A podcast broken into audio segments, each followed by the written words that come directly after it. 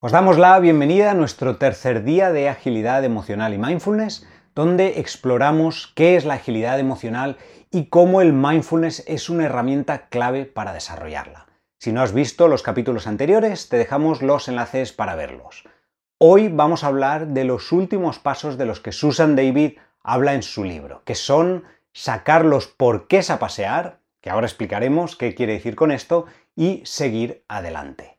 Somos Kensho Life con Vero. Hola. Sepultada bajo un montón de cables y yo, Enrique. Si te interesa la agilidad emocional y te gustaría tener prácticas para desarrollarla, hemos creado Agility, un programa de dos semanas en el que profundizamos en los conceptos de Susan David y que incluye 14 meditaciones, cada una específicamente diseñada para explorar, entrenar y fortalecer una habilidad distinta, que en conjunto harán que te conviertas en un acróbata de las emociones. Si quieres echarle un ojo, te dejamos el enlace en la descripción.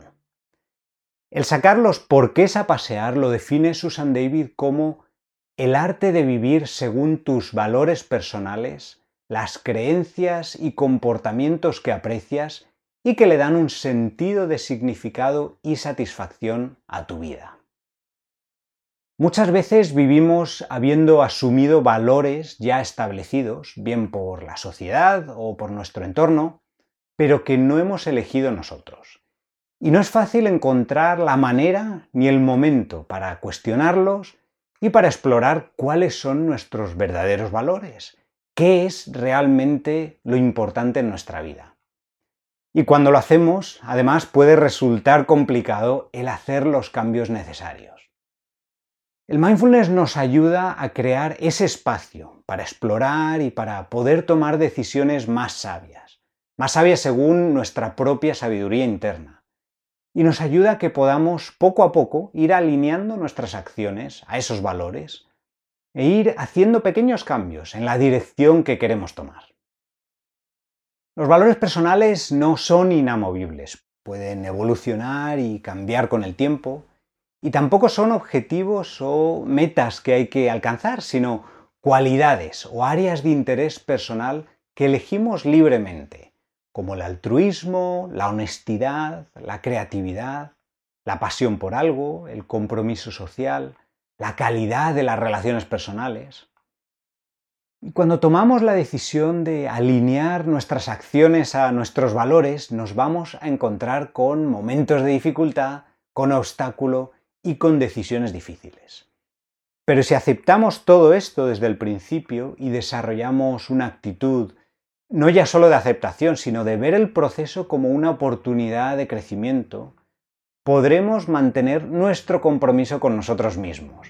Nos permitirá continuar, que es ese último paso del que habla Susan Davis, seguir adelante.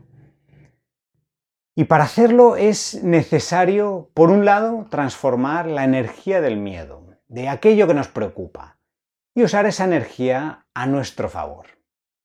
Y también el poder acceder a nuestra sabiduría interna, para que nos guíe con nuevas decisiones.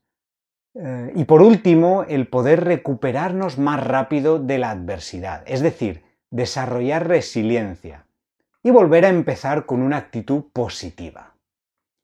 Todas estas habilidades de las que hemos ido hablando en estas tres sesiones se pueden entrenar y fortalecer.